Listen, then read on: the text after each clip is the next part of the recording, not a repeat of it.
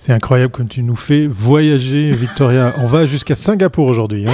Et je te raconte pas demain, on, croise l'Atlantique. On, on, va aller encore plus loin. On va... Non, alors presque Singapour, puisqu'effectivement, euh, on va en parler. on va en parler. Et retour. Et, retour Bonjour Victoria. Salut Thierry. Bien remise de ce numéro 400 Total, total. Euh, j'attends le, le, le, 500e. ah, moi, je visais déjà le 500e, c'est oh déjà pas mal. Il faut de l'ambition. Oui, voilà, exactement. exactement. c'est l'avant-dernier live de cette semaine, puisqu'effectivement, vendredi, vous le verrez, hein, il y a le petit logo en bas à droite de votre écran.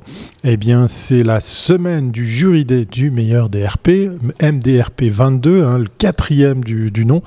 Donc voilà, on, on ne sera pas là vendredi, mais vous aurez tout loisir ce long week-end, puisqu'on revient mardi, eh bien de réécouter, de repartager, de recommenter des épisodes que vous trouvez sur les bonnes plateformes de podcast, si vous voulez l'écouter en audio, ou si vous voulez revoir tout ça en images sur YouTube. Ça se trouve tout simplement sur communmag.ch. Allez. Destination Genève, non, Suisse, Singapour, je n'ai pas suivi. Allez. J'ai tout perdu.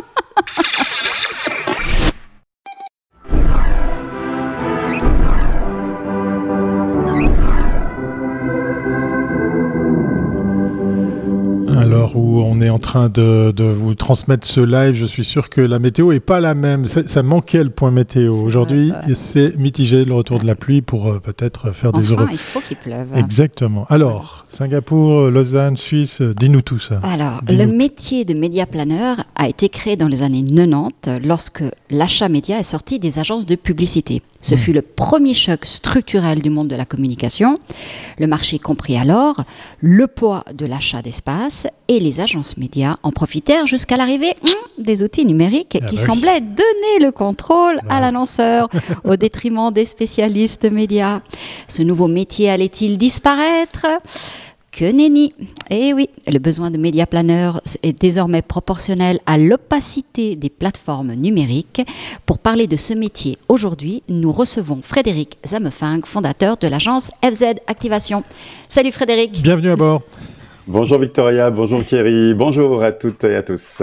J'ai bien résumé l'histoire, hein, parce que c'est là où on en est, hein, c'est là où on en est, hein, vraiment. On en est là, on en est là.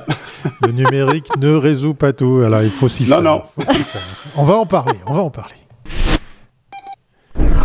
Et justement, pour en parler, on va, on va montrer, on va exposer le parcours professionnel de notre invité. On va comprendre pourquoi je faisais le gag de Singapour, la Suisse et compagnie, mais surtout aussi défendre son savoir-faire en tant que média ah planeur. alors, Frédéric euh, est très connu sur le marché. Puis tu vas nous expliquer bah, comment tu en es aussi arrivé à aller à Singapour. Mais qu'est-ce que tu as été faire à Singapour pendant le Covid? Mais bon, je te donne la parole. Oui, non, je ne suis pas allé à Singapour pour le Covid. Ah bon, d'accord, tu nous rassures. non, mais tu as vécu le Covid là-bas, mon Dieu. J'ai vécu le Covid à Singapour. Mais bon, mon parcours, il a commencé un peu plus tôt, c'est sûr. Ouais. Ouais, ouais. Alors, vas-y, explique-nous. Allons-y. Alors, euh, moi, j'ai commencé en radio privée, euh, Radio Fribourg, le début des radios euh, locales, mmh. des radios privées. Ouais, ouais. Après, je suis parti dans la grande maison, la RTS, Radio Suisse Romande, la communication, mais aussi à l'antenne au début voilà mon parcours. Et après, je suis parti chez l'éditeur. Alors, pour les plus jeunes d'entre nous qui, enfin d'entre vous qui nous regardez aujourd'hui, Eddie, Press. Il y en a déjà. non mais c'est vrai, Eddie, Press. Eddie Press, ça dit peut-être pas grand-chose. Ouais, c'est vrai. Euh, ta média. C'est ta, média, maintenant Goldbar, le, le, groupe, ta média. Et effectivement, moi, j'ai travaillé pour Eddie Press. Travaillé pour Eddie Press euh, dans les magazines, à la publicité. C'est là où j'ai commencé mon métier en lien avec euh, la vente d'espace publicitaire, en fait. Puis après, euh, Départ pour l'agence média, Media Edge, MEC, Wavemaker aujourd'hui, tout ça, ça, change, donc les noms changent. Et pour situer, où je me suis occupé de, l'équipe euh, et des clients en Suisse romande, en fait. C'était mon, parcours pendant cinq ans. Puis après, euh, changement, changement d'orientation parce que je suis un, grand fan des transports publics. Je les prends hein, actuellement de retour de Singapour, j'ai pas de voiture, c'est transport public. Donc en fait, je suis parti au TL, à la communication des TL. C'était pas très long, mais c'était très riche. C'était très intéressant pour moi d'être du côté, on va dire, annonceur, mais aussi service public, le lien avec les collectivités. J'ai d'ailleurs gardé un contact avec euh, les transports parce qu'aujourd'hui je forme euh, à l'HEIG, à la communication des managers en transport public. Ah, Donc euh, c'est toujours un lien que, que j'aime avec eux, ouais, ouais, tout à fait. Puis après TL, ben, depuis maintenant presque neuf ans, j'ai créé FZ Activation. Alors d'abord en Suisse, parce que vous avez raconté le parcours suisse, surtout en Suisse, j'ai envie de dire. surtout en Suisse. Puis après, il y a eu un choix, un choix de couple, de partir à Singapour parce qu'on était très très proche du, du la culture asiatique, on y a toujours voyagé, enfin voilà, etc. Tu connais Thierry, hein, parce que je pense que toi aussi, tu avais une antenne de Singapour. Ouais. Mais j'ai une pensée émue pour toi d'avoir vécu ces, ces, deux ans à Singapour en confinement. Trois, parce trois, que, trois. trois. parce qu'il y a un truc que j'aimais pas à Singapour, c'est le, la température. Je, je supporte pas parce ah, qu'il faut ouais. savoir que euh, jour ouais. comme nuit, ça bouge infernal, pas. c'est infernal. jour comme nuit, c'est ce que nous avons connu cet été en fait. Voilà, exactement. Et alors Singapour, l'idée, euh, c'était, on pourra en parler, mais l'idée c'était, euh, j'avais remarqué avec mon portefeuille client qui avait un intérêt aussi avec l'Asie que c'est un marché très riche, très euh, très très ouvert, très jeune, qui consomme beaucoup de marques. Et donc je trouvais ça intéressant et il y avait des pistes avec des clients aussi de développer euh, le marché euh, là-bas, ce qui a été le cas. à Singapour aussi, j'ai travaillé avec des agences, des, des, groupes, des réseaux locaux pourquoi? Parce que finalement, ils connaissaient très très bien leur marché. C'est proche de la culture chinoise hein, aussi, donc euh, voilà. Mhm. Donc eux, ils avaient la connaissance, j'ai envie de dire, média marché. Puis moi, plus la connaissance Swiss Made, ADN de marque. Puis voilà, c'était intéressant de, de, pouvoir mixer ce parcours, ce que j'ai fait aussi depuis, depuis là-bas. Puis, puis, continuer à travailler pour des clients suisses.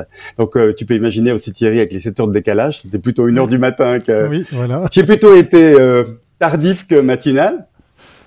Et puis petit à petit, avec le Covid qui s'est installé, euh, on en parlait, euh, euh, euh, Victoria, quand on a préparé ce, ce Comin Mag. En fait, c'était incroyable à Singapour. Toutes les affiches ont disparu, l'affichage commercial, ah, au profit de l'affichage Covid, masque, restez chez vous, wow. etc. Wow. Donc très rapidement, c'était très très difficile de faire un planning, on va dire, de médias qui n'étaient pas digitaux en fait. Et puis les agences et les partenaires de Singapour ont commencé à travailler aussi plus avec les Singapouriens de se dire, bon, OK, on ressent l'activité aussi dans les partenaires singapouriens. Puis bon, euh, deux ans de Covid, euh, pas possibilité de voyager. Enfin, vous avez aussi connu C'était la fin de la globalisation, voilà. Oui, voilà. Ouais. ouais.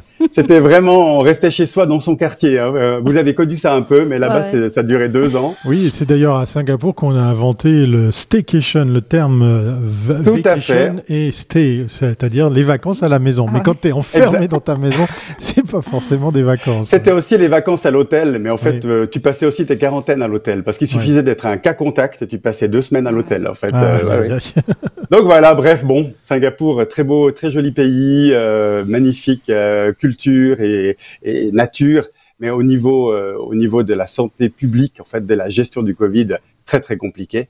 Donc on a décidé au mois de mars de cette année, mais c'était déjà planifié, euh, on allait rentrer en fait. Ouais. Et puis depuis que je suis rentré en Suisse, bah, l'agence était restée en Suisse. Il y avait toujours l'adresse à Lausanne et l'adresse à Singapour, ce qui m'a permis d'avoir la carte de visite avec les deux adresses. Ça fait toujours bien. Exactement. tu l'as connu.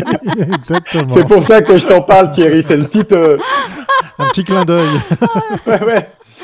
Et puis maintenant, de retour en Suisse et euh, à Lausanne, toujours l'agence, est très content et content de cette expérience, mais aussi content qu'elle soit, voilà, qu'elle soit derrière, en fait. Voilà, voilà, ça c'est dit. Tu as, causé la, tu, as, tu as coché la case, voilà. Ça c'est dit. Et puis, euh, ben, effectivement, ça fait du bien sur, sur le CV. C'est amusant hein, de voir que notre invité, il parle des difficultés autrement que celles on pourrait penser, c'est-à-dire difficulté de trouver des clients sur place ou quoi que ce soit. Non, ça a été -hmm. plutôt ben, euh, les aménagements dus à cette crise ou quoi que ce soit. Donc, donc euh, chapeau à toi. Alors, on va on va aller continuer de parler de ce métier de médiaplaneur. Mais pour cela, on va mettre un coup de projecteur à FZ Activation parce que si euh, vous avez l'image, parce que vous êtes en train de nous regarder en live, ben, derrière notre invité, il a joué le jeu de mettre le branding à fond, puisqu'effectivement, c'est le nom de sa société. Travaille dans la com. Voilà, exactement, voilà. ça fait plaisir. Exactement. Alors, euh, les trois mots communication, média, ok, activation, explique-nous. Ok.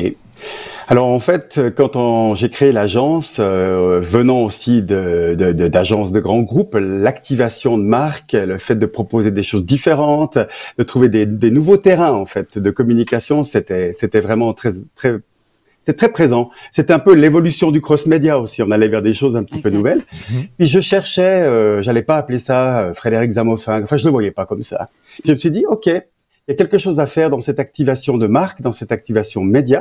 Donc je suis venu avec cette euh, avec cette signature d'entreprise en fait. Puis finalement, petit à petit, euh, on s'est rendu compte que dans la communication 360, dans ce qu'on fait aujourd'hui, il y a toujours de l'activation. Hein. Euh, il, y a, toujours la volonté de faire quelque chose qui se différencie, qui personnifie, euh, de l'événementiel. Certes, pendant le Covid, ça n'a pas été euh, évident. Donc en fait, l'activation aujourd'hui, c'est le nom de l'entreprise, mais c'est devenu c'est devenu commun dans le monde de la communication. Sinon, médias, tout ça, communication, c'était évident que, je le mette dans la signature d'entreprise. On peut aussi comprendre activation dans le sens où, euh, avant le média, média planeur, on arrivait, euh, l'agence arrivait avec le, le la campagne, euh, le, le, client était derrière, et puis il fallait euh, trouver une, une, synergie, un plan média qui corresponde aussi à ce que savait faire l'agence de, de, pub. Pendant longtemps, c'était un peu ça. On disait si tu vas dans une agence de pub, ils n'ont jamais fait de télé, tu n'auras pas de télé. Euh, et puis on voit avec le terme activation, ce qui s'est passé aussi avec le numérique, c'est que l'agence média est force de proposition aujourd'hui, mmh. parce que euh, activer, ça veut dire aussi peut-être le, être au niveau de la stratégie, agir en amont, et c'est ça aussi qui a changé, le rapport avec le client. Alors ça, tu as totalement raison. Je me rends compte aujourd'hui que quand on travaille très en amont avec les clients, on, le brief créa, il, il se fait au moment de cette réflexion stratégique en fait. Et on se pose la question en parallèle, quel média et quel support euh, créatif par rapport à ce média. Et c'est vrai, tu je l'ai connu en agence où tout d'un coup on nous disait, il n'y a pas de spot ou on a prévu des grands formats qui vont fonctionner qu'en affichage. Donc débrouillez-vous pour faire de l'outdoor en fait. Ouais, C'est comme ça, ouais. Allez, mais en fait c'est pas. Mais oui. mais il y a eu aussi cette dualité en fait. Euh, qui c'est qui décide, les créas ou les médias. Alors moi j'ai jamais été de ce discours. Hein. On avait fait, je me rappelle avec toi Victoria une fois, j'ai Media Age une, une soirée, on avait expliqué c'est pas une compétition euh, créer un média, c'est ensemble, on, on, arrive au même résultat. Et puis surtout aujourd'hui dans le média, tu as la création qui est intégrée. Quand tu fais euh, quand tu fais des posts, quand tu fais des stories, ah etc. Il y a, y a, la partie créa qui est là. Donc pour moi c'est pas du tout euh, un discours euh, l'un avant l'autre. C'est ça doit se faire en parallèle. Donc tu as raison. L'activation ça a aussi permis d'amener des idées et que le client décide ok on va peut-être plus dans cette version créative, enfin cette variante créative que dans une autre. Ouais tout à fait. C'est quoi les autres choses qui ont, qui ont changé là? Parce que c'était amusant qu'on parle des, des, précédentes années pour pas passer pour non, des mais vieux. C'est essentiel. Non, mais, non, non, parce mais justement, que oui, pour, oui, justement, pour ce comment, comment ça a évolué ouais, quelles, quelles, sont les, les, les, choses qui existent plus, qui, qui, qui, sont venues, qui sont venues se rajouter qui... Alors, je pense que c'est en perpétuelle évolution. Hein. Moi, j'aime pas la notion euh, média classique, nouveau média. Ok. Euh, bon, c'est ma c'est ma philosophie, hein, parce que on parle d'affichage. Hein. Euh, ben aujourd'hui, l'affichage digital, c'est un média qui s'est un média qui s'est complètement euh, qui a complètement évolué, qui travaille avec euh, la RFID. Enfin bref, tout tout ça aujourd'hui fait qu'on n'a pas, on peut pas dire avant on travaillait que sur des médias classiques, puis aujourd'hui on travaille que sur des médias digitaux en fait. Donc, ce qui a changé, c'est c'est que les médias ont, ont évolué, puis nous avec eux. Après, ce qui a aussi peut-être euh, changé, c'est qu'on avait une l'habitude d'avoir des plans sur plusieurs années. Et ah, puis ce côté un peu répétition de plans. Alors je dis pas qu'on s'endormait sur nos lauriers, mais aussi les pourcentages que les agences euh, médias, je parle pas de, de la mienne, hein, mais euh, ouais. les pourcentages médias sur, sur, du long terme, quoi. Aussi. Ouais, tu dois te dire, ok, je capitalise ouais. là-dessus. Voilà, hein. c'est mmh. ça. Alors ouais. ça c'est clair, ce métier, c'est un des points qui a énormément changé, c'est que mmh. quand les agences médias ont été créées, il y avait des pourcentages euh, faramineux. Et ce métier semblait être très porteur. Euh, petit à petit, bah, évidemment, avec le numérique et cette compétition, bah, voilà. Ce qui fait qu'aujourd'hui, est-ce que c'est encore un métier euh, média planeur? Parce qu'on on a cru qu'il allait disparaître parce qu'on pouvait acheter directement auprès de ces plateformes. Mmh, mmh. Et puis on s'aperçoit que finalement non, c'est tellement complexe qu'on a quand même besoin aujourd'hui de spécialistes parce que euh, un annonceur tout seul n'y arrive pas. C'est amusant parce que le parallèle qu'on que, que pourrait faire, moi, le, celui qui me vient en tête, c'est l'agent de voyage. Effectivement, on peut s'acheter tout ça en mmh. ligne, mais moi j'ai horreur, j'adore le web, j'ai horreur de faire ça moi-même parce que c'est compliqué, etc. C'est là la force du média planner, c'est la maîtrise des outils aussi. J'aime beaucoup l'analogie de l'agence de voyage parce qu'elle est aussi garante du résultat. C'est ça. Elle t'assure l'assurance voyage, si tu veux. une... Non, mais c'est vrai. Et une agence de communication, une agence média, elle se dit, OK, on part dans cette direction, mais je me suis aussi assuré avec les médias qu'on atteint les performances, que si on se, raconte, on mmh. se rend compte que ça, ça fonctionne pas, on part dans une autre direction. OK? Donc oui, ça, ça, ça a extrêmement changé, en fait. Ah ouais. Donc, je crois, j'aime bien cette idée avec l'agence de voyage, ouais, tout à fait. Alors, comment sens-tu aujourd'hui les, annonceurs? Est-ce qu'ils sont euh, euh, soucieux? Parce qu'on a quand même vécu beaucoup de crises mmh. euh, et on est, on est dans un espace-temps un peu bizarre. On ne sait pas si, le, si on va vers une nouvelle crise ou pas. Économique, mmh. hein, j'entends. Est-ce que tu sens que certains achats médias, on m'a dit que certaines campagnes déjà auprès de, de, de je dirais de marques énergétiques en énergie ont été bloquées. Mmh. Est-ce que tu vois qu'il y a quelque chose qui est en train de bouger ou pas du tout? Alors, je suis pas dans un grand groupe. Hein. Je l'ai toujours dit, F7 Activation, c'est une agence qui travaille surtout sur la stratégie de com pour les clients. Et, je suis venu, enfin, l'achat média est venu aussi plus tard dans l'agence parce que c'était pas l'idée au départ. Mais maintenant, je le fais beaucoup plus. Mais dans mes clients, il y a des clients sur lesquels il y a une totale confiance. Enfin, pas de confiance dans l'avenir, mais de toute façon, on a une base, on va le faire. Il faut qu'on soit présent et on le sait très bien. Hein. Si on perd notre présence sur le marché, c'est très difficile de reconstruire. Donc cette partie-là, je le vois. Par contre, les décisions sont plus à court terme. Je me suis retrouvé sur, euh, j'ai un client dans le domaine touristique où on s'est décidé en 2020, est-ce qu'on part euh, dans un type de média ou un autre, est-ce que les gens vont voyager en Suisse ou pas? Enfin, vous voyez ce que je veux dire? Donc, c'est, on a dû hein. faire, voilà, on a dû, tu reviens sur l'agence de voyage, et on a dû faire finalement trois plans et de se dire lequel on active au dernier activation, lequel on active en dernier moment. Donc, je pense qu'on travaille toujours en amont, mais on se décide peut-être plus tardivement. C'est ça que je, je, perçois. Mais à l'échelle de l'agence de FZ, peut-être pas à l'échelle de grands groupes où il y a des non, stratégies non, non, mais Je te, je te rassure, ce que hmm. j'entends, c'est exactement ça. C'est-à-dire, avant on disait on a une vision à six mois, maintenant il n'y a plus aucune vision plus personne ne sait. Euh, et euh, effectivement, tout se fait au dernier moment et c'est très compliqué de. Parce que la situation est très instable aussi. On ne sait pas, par exemple, pour les fêtes de fin d'année, est-ce qu'il y aura. On voit que certains euh, COP et migrants ont annoncé qu'ils feraient pas. ils allumeraient pas certaines décorations de Noël, mais est-ce que ça a une incidence sur des hmm. opérations de Noël Je veux dire, est-ce que les marques viendront sur ce thème-là ou pas? On ne sait pas. C'est des questions qu'on se pose aussi sur les médias, hein, parce que si vous parlez de médias digitaux, de médias rétro, euh, rétroéclairés, enfin, etc., qu'est-ce que ça, qu'est-ce que ça va aussi impliquer? Euh, Qu'est-ce que ça va aussi impliquer dans le dans le planning où tout à coup peut-être 60% de la journée c'est ok, puis 40% c'est c'est plus actif quoi? C'est des questions qu'on se pose aussi par rapport aux stratégies, clairement. C'est pas uniquement l'échéance de Noël, mais le média sera-t-il euh, présent à ce moment-là? Alors évidemment, on nous assure aussi certaines choses. Mais on voit par exemple le marché français où le gouvernement a dit euh, éclairage public, euh, éclairage publicitaire, on va on va le, on va mettre le, on va calmer le jeu quoi. On va donc ça c'est des influences, ouais, c'est ça. Donc ça va aussi impliquer quelque chose au niveau, euh, au niveau de la stratégie. Mhm. On aura compris qu'effectivement l'échelle de temps a sacrément évolué, sacrément changé. on va parler des campagnes. On va aller dans le vif du sujet. Est-ce que c'est le bon mix média, les fameuses campagnes 360 euh, C'est la question que tu voulais poser à notre invité. Ouais, ce que je voulais savoir, c'est plutôt quel est le bon mix média aujourd'hui?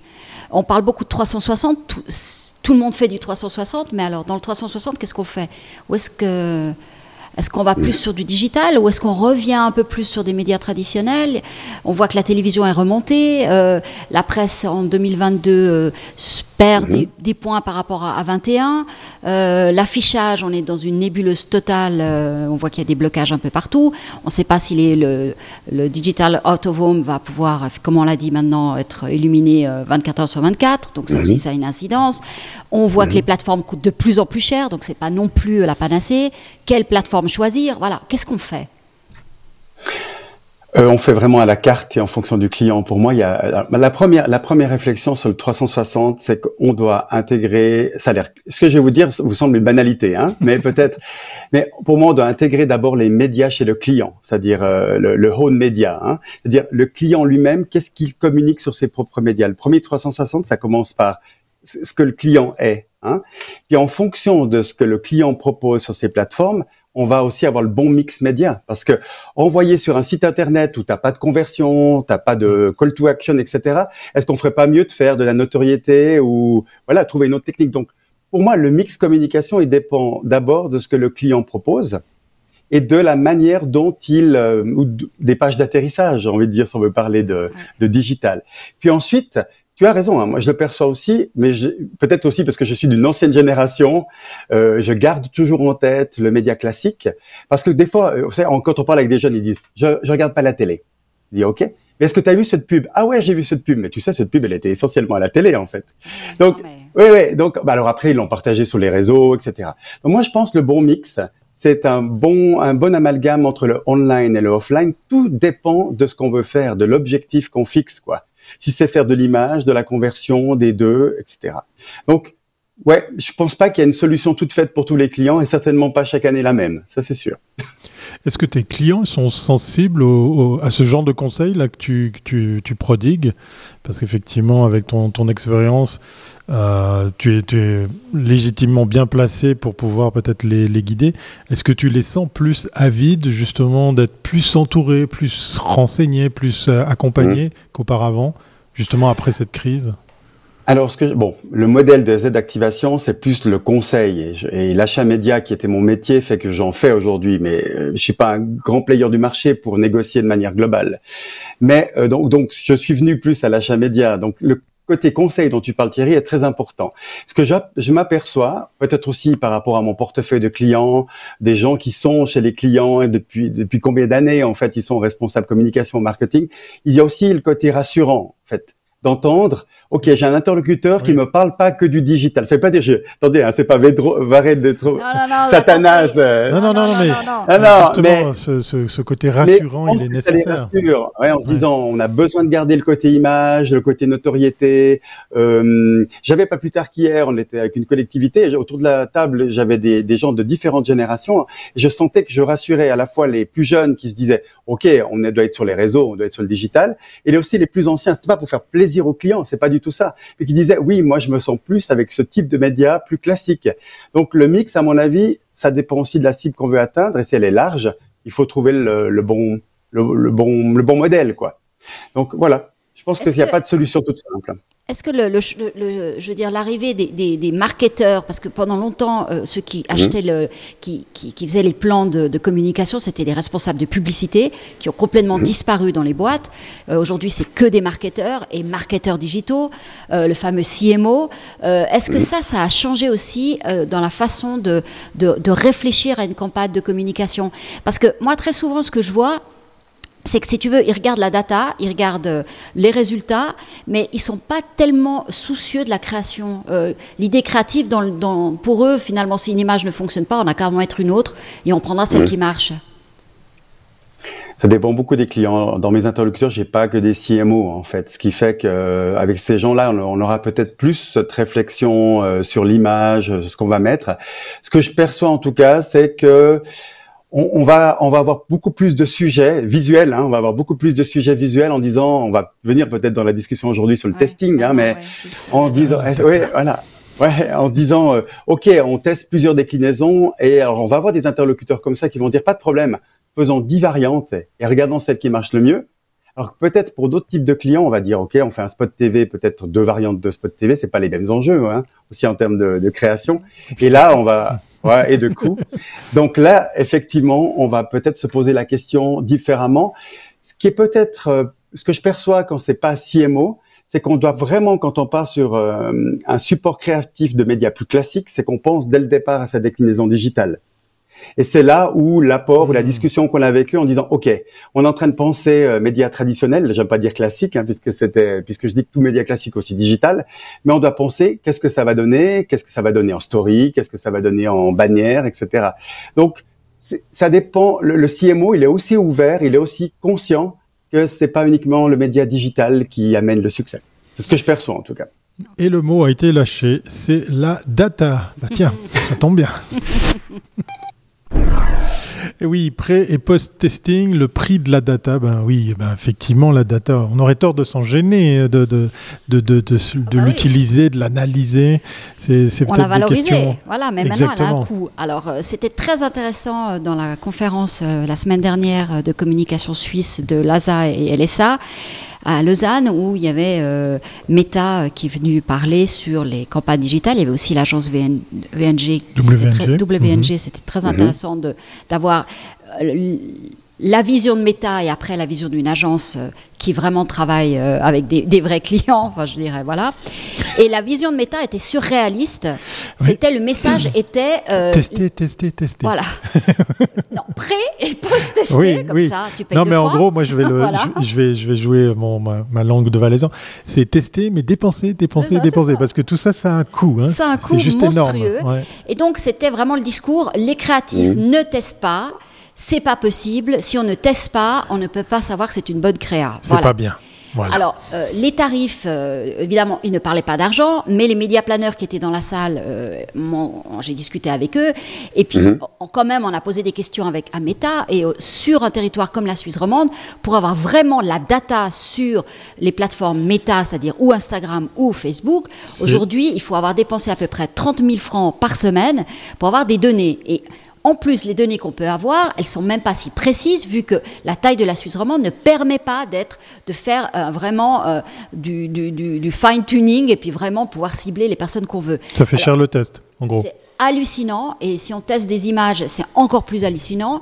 Donc finalement, euh, on en est où? Parce que j'ai l'impression qu'on on accusait les agences médias d'être chères, mais alors les ces plateformes, c'est du vol, mais c'est du vol. Alors, je veux t'entendre là-dessus. Oui, oui, ton point de vue. Je me suis, je me suis un peu renseigné sur le brand, euh, le, le, brand lift en fait, ce, côté ascenseur de marque. Ouais. Et voilà. voilà. Il nous l'a vendu, mais archi vendu. Quel joli Alors bon, j'ai des, j'ai des interlocuteurs méta aussi. C'est vrai que méta est incontournable euh, dans beaucoup de stratégies médias. Euh, pour le marché suisse, hein, euh, pour préciser, il faut 17 000 dollars, équivalent 17 000 dollars minimum pour que tu rentres dans un brand list en fait. Ah, Alors, le ticket d'entrée. Oui. Ok. Oui. c'est intéressant à connaître, hein, c'est bien. oui, mais le ticket d'entrée, c'est ce que ce que je sais en tout cas de, de l'analyse. Moi, je l'ai testé gratuitement parce qu'il y a une partie gratuite où tu as euh, quelques A/B testing euh, traditionnels plus quelques questions posées. Et tu as une partie où tu fais vraiment une analyse de marque et là, euh, les questions sont posées au panel qui a été touché. En fait, la question, c'est d'abord la Suisse alémanique qui est la seule concernée pour la Suisse. C'est avec nous les parents pauvres romans. Eh oui. Et puis, bon, alors la question des 17 000, c'est 17 000 minimum d'investissement. Alors, comme moi je l'ai compris. Par semaine, hein. Voilà, c'est comme moi je l'ai compris, c'est que c'est qu'il faut c'est de la publicité que tu investis. C'est pas euh, tu payes pas 17 000 euh, dollars. Je, je soutiens pas Meta, mais je parle pas 17 000 dollars de d'études. De, de, c'est 17 000 dollars de campagne en fait. Oui, oui, oui, on a bien compris. Ouais, mais bon, ceci étant, euh, Facebook nous aide déjà à tester de manière euh, général, on a, on a toujours commencé par poster plusieurs images et de voir celles qui marchaient le mieux, puis arrêter celles qui marchaient le moins. Puis quand on parlait de CMO tout à l'heure, ben, ce sont tout à fait des partenaires qui disent partons avec 10 versions ou 12 versions et puis voyons celles qui marchent. Mais bon, Facebook, euh, ce dont je m'aperçois au niveau de Facebook, c'est qu'ils ont, euh, on a de plus en plus de difficultés à atteindre les audiences. Pourquoi? Parce que si tu as un iPhone, euh, si tu donnes pas tes datas, ben, Facebook ne peut pas te cibler. Si tu installes pas des applis de conversion, c'est très technique, hein, mais euh, on s'est mis dedans. hein. Clair. Et, si tu n'installes pas des applis, tu sais pas. De cookies où on va avoir encore moins de data. Exact. Euh, Donc moi, ce que je m'aperçois dans les campagnes que je gère, c'est qu'on a des phases d'apprentissage très longues. Donc je pense que Meta est aussi confronté à délivrer et donc propose aussi ces tests pour, euh, j'ai envie de dire, aiguiller l'annonceur en disant si tu allais dans cette direction, peut-être que ça te délivrerait mieux chez nous aussi. Hein. Je pense ça. Est-ce que c'est pas justement l'arbre qui cache la forêt avec ce qui se passe chez, chez Facebook? Euh, on parle de difficulté d'atteindre les audiences, mais ces audiences, elles sont en train d'évoluer. Hein.